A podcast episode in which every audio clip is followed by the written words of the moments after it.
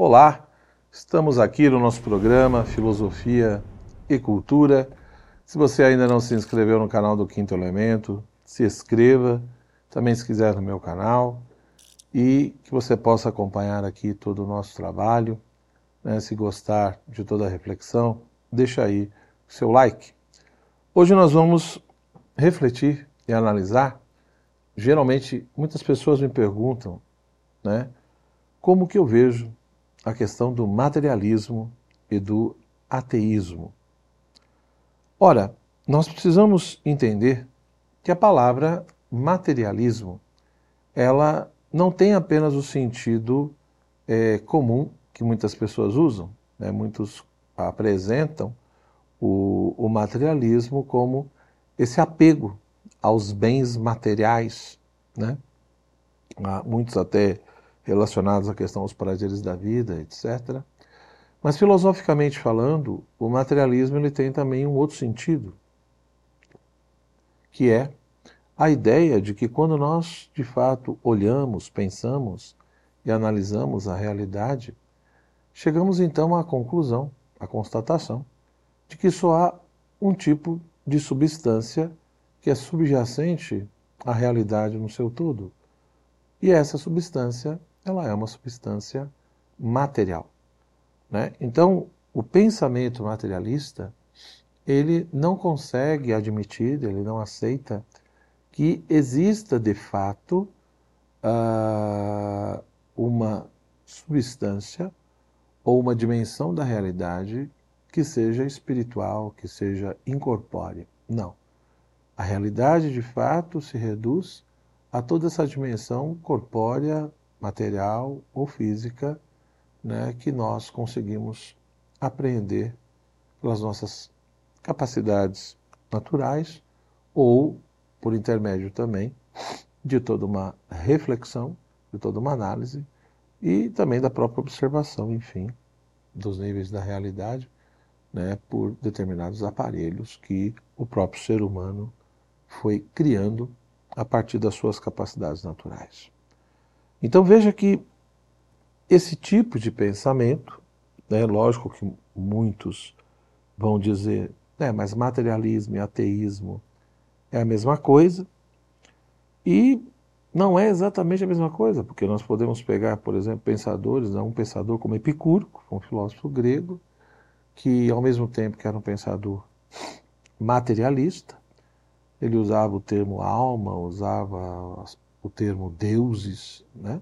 mas evidentemente que quando ele falava de alma, ou de espírito, ou de deuses, ele tinha uma compreensão, uma interpretação materialista é, dessas realidades, né? ou desses termos.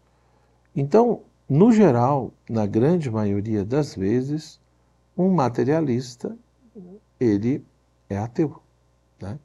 Ou seja, uma pessoa que acaba reduzindo a realidade à sua materialidade, não admitindo né, a existência de nada que seja puramente é, incorpóreo ou espiritual, a tendência é que também se negue a existência do divino, né, a existência de Deus. Então, por mais que tenha, como eu dei esse exemplo de Epicuro, né, alguns autores que são materialistas, mas não negam a existência dos deuses, isso não é o que ocorre no geral. Né? Geralmente, um pensador materialista, principalmente no mundo moderno, no mundo contemporâneo, ele também acaba, de uma certa forma, questionando e negando a questão da existência do divino. E quando nós falamos em ateísmo, né, geralmente o ateu ele se apresenta como aquele que nega a existência de Deus, a existência do divino, a existência do, do sagrado. Né? Pelo menos hoje em dia, quando nós usamos esse termo, quando falamos de ateísmo, ou quando apresentamos a figura do ateu, geralmente a concepção que se tem é essa.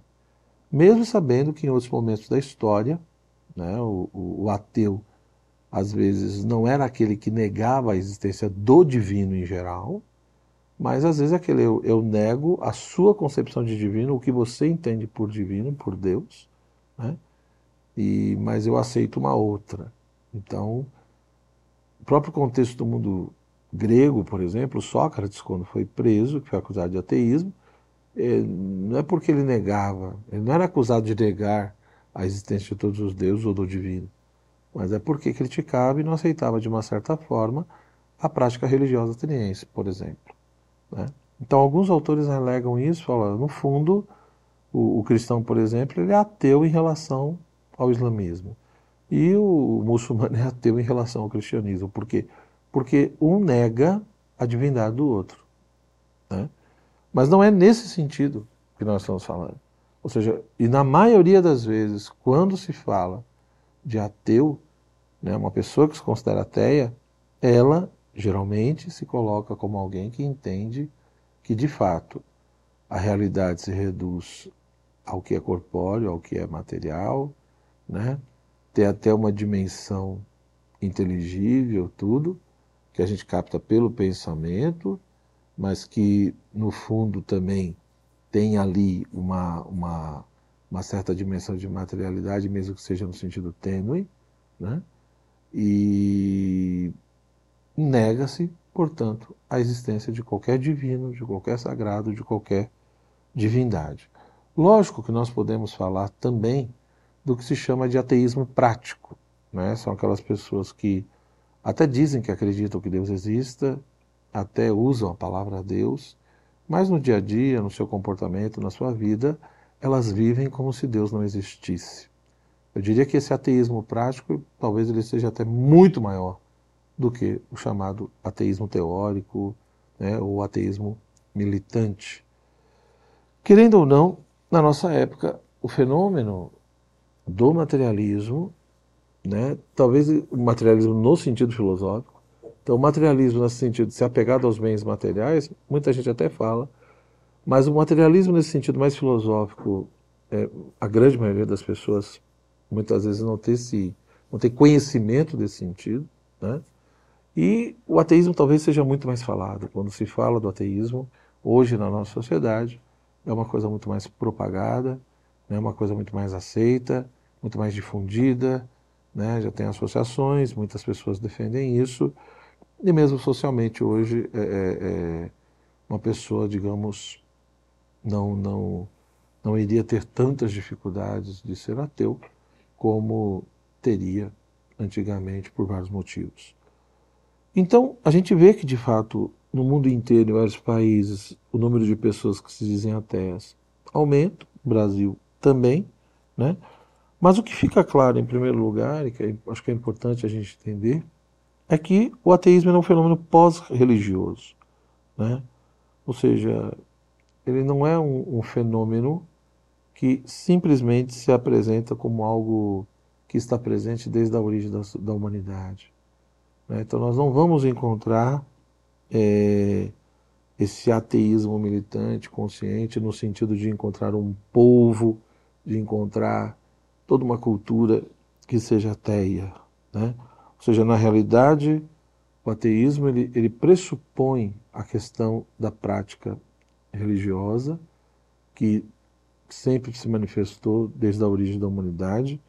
Né? Nós vamos analisar isso num outro momento, numa outra aula, mas o, o grande ponto aqui é que o ateísmo, principalmente no contexto moderno e contemporâneo, no sentido que nós aplicamos hoje, né, essa coisa do, do, ateu como geralmente aquele que nega né, a Deus, a divindade, esse sentido é muito mais moderno mesmo, uh, ele vai se apresentar justamente como um fenômeno pós-religioso, ou seja, como uma postura de crítica perante a prática religiosa, a concepção religiosa da vida, né?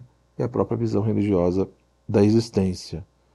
Uh, então, nesse sentido, ele se apresenta como um fenômeno pós-religioso, ou seja, como um movimento, uma postura de crítica né, e de rejeição dessa questão religiosa e, por conseguinte, é lógico, da questão da ideia de Deus, né, da, da existência de Deus. Isso não quer dizer, quando eu falo que não é um fenômeno primitivo da humanidade, ou seja, da, das suas origens, não quer dizer que a figura do ateu como pessoa não tenha existido na antiguidade. Não é isso. Né? Ou seja, o ateísmo no sentido de se você encontrar um povo, uma cultura totalmente ateia, realmente isso não tem. Mas você vai encontrar muitas vezes indivíduos, evidentemente, em todos os tempos, em todas as épocas, sempre vai encontrar indivíduos que criticavam as práticas religiosas e negavam muitas vezes os deuses ou a divindade que era é, cultuada e faziam isso por vários motivos. Né? Uh, no mundo contemporâneo, o que é interessante né, é que esse fenômeno do, do ateísmo ele vem ah, acompanhado de alguns elementos, né, de algumas questões. Então a gente vê, por exemplo, que essa questão do ateísmo ela está muito atrelada a essa ideia da promoção humana né, ou da defesa do autêntico humanismo, do verdadeiro humanismo. Então, para muitos pensadores, fazer a promoção humana e defender o verdadeiro humanismo é necessariamente defender o humanismo sem Deus, sem religião, como se de fato a prática religiosa e a ideia de Deus necessariamente, independente de qualquer tradição, né?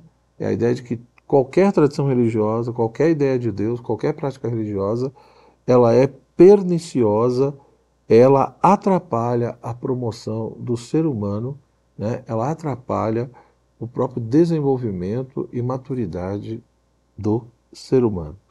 Então você vai ter, em todo esse contexto do século XX, hoje em dia também, né, todo tipo de humanismo né, racionalista, que vai defender essa coisa do livre pensamento, da autonomia da razão, né, o humanismo científico técnico, né, essa coisa das conquistas da ciência né, sobre a natureza, sobre o mundo, né, todo tipo de triunfo né, que a ciência trouxe, que a tecnologia trouxe. Da mesma forma, é, um certo tipo de humanismo moral, né, porque essa coisa de que quando eu olho para o mundo, olho para a história, olho para a vida, essa questão da presença do mal, né, do sofrimento, da dor. Então, se Deus existe, né, é, onde Ele está, se Ele existe, Ele é bom, Ele é amor, porque tanto mal, dor e sofrimento no mundo, e também essa coisa do humanismo social, né, uh, porque essa questão econômica, política, né, essa ideia de que a religião atrapalha todo tipo de revolução ou de luta para um mundo melhor, para um mundo mais humano, mais igual, porque fica prometendo que depois da morte, né, a, a pessoa terá uma vida melhor, irá para o céu, etc. Então é como se esse sentimento religioso, essa prática religiosa, ela adormecesse a consciência das pessoas, né?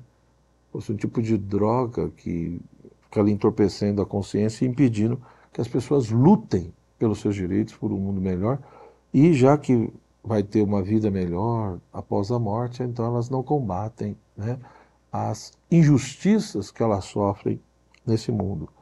Então, de fato, você vê que é, é, esse elemento da promoção humana também colaborou para essa questão do, do ateísmo, ou pelo menos o modo né, é, como essa, essa promoção foi interpretada né, por alguns. Né?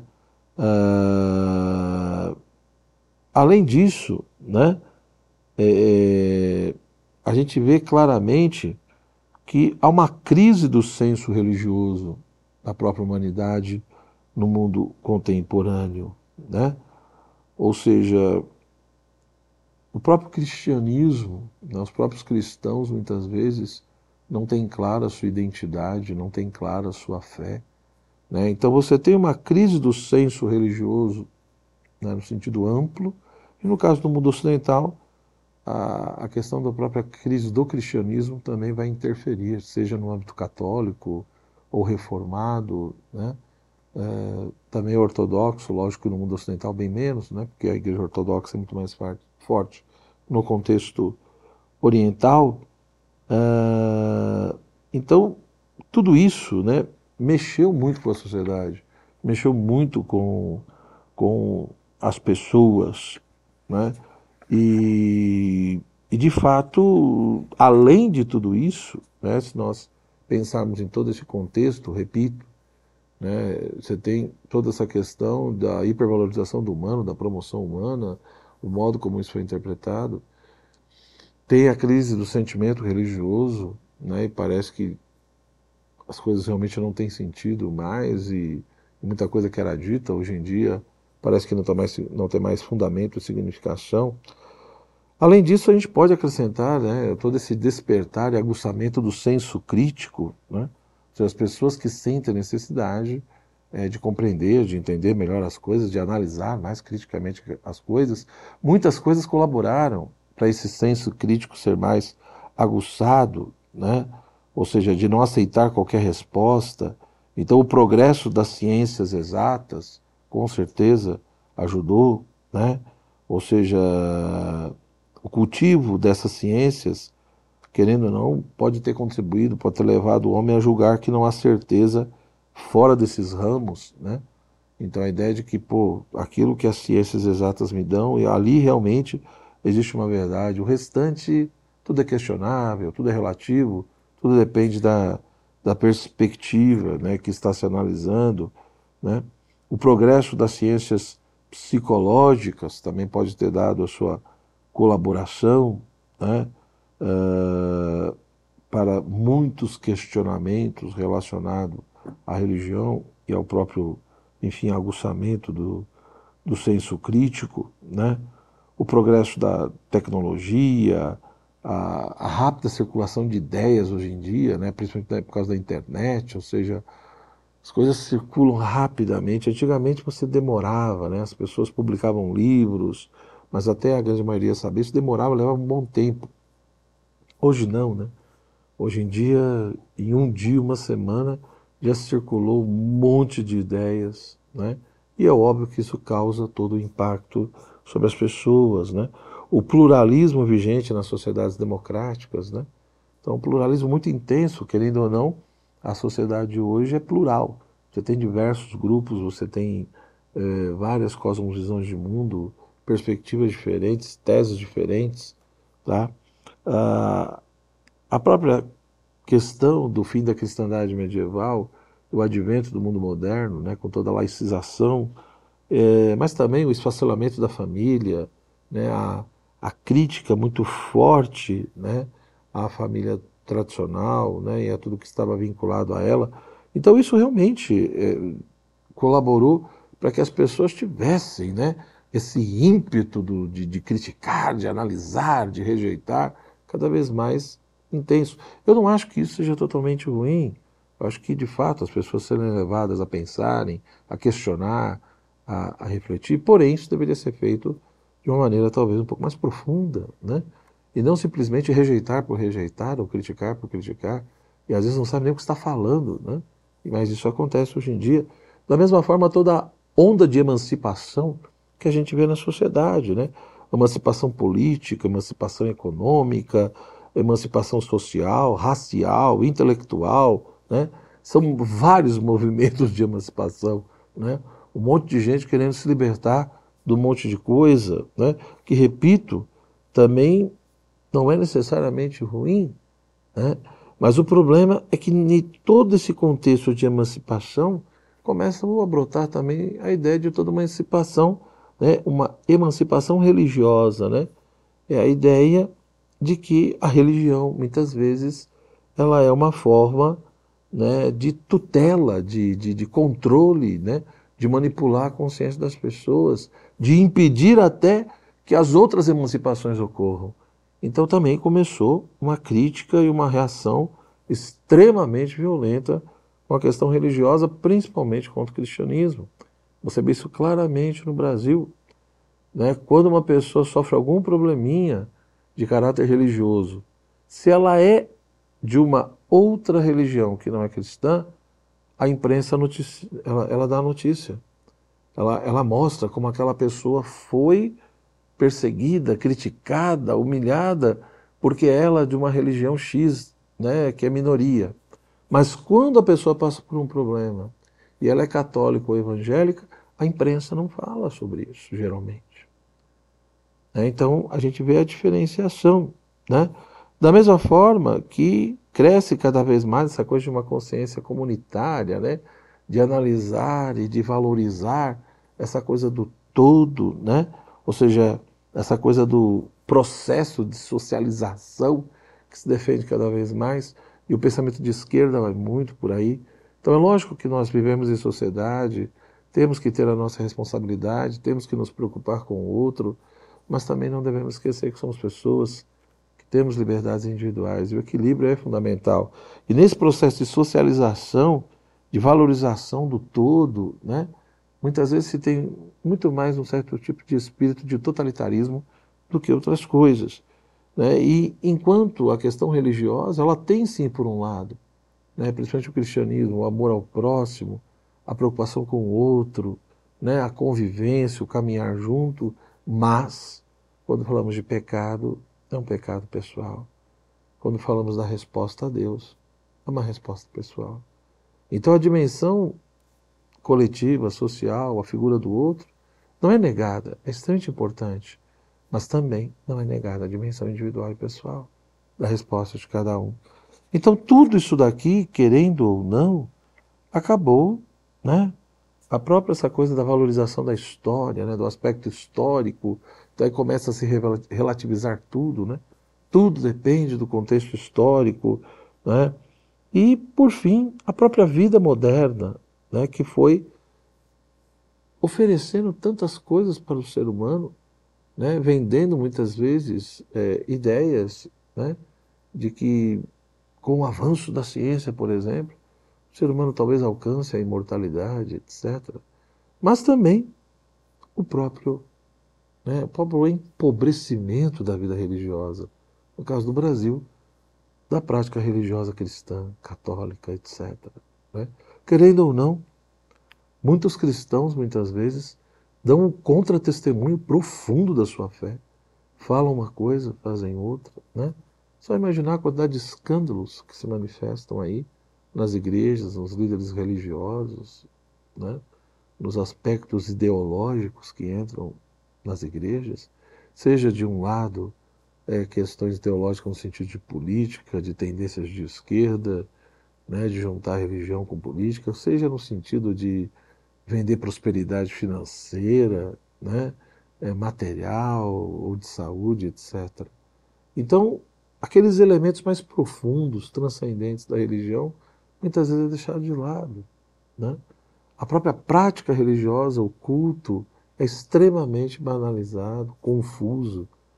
Então, tudo isso parece que colaborou para o advento né, e o fortalecimento cada vez maior do ateísmo.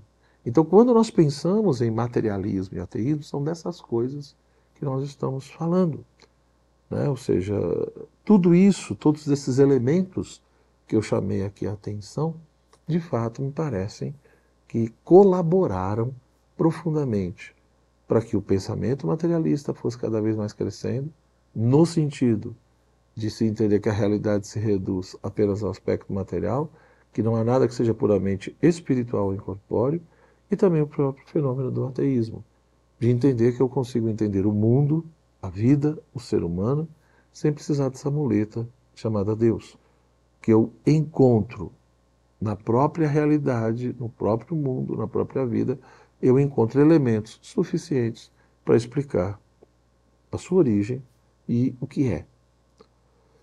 Ora, o que dizer de tudo isso? Né?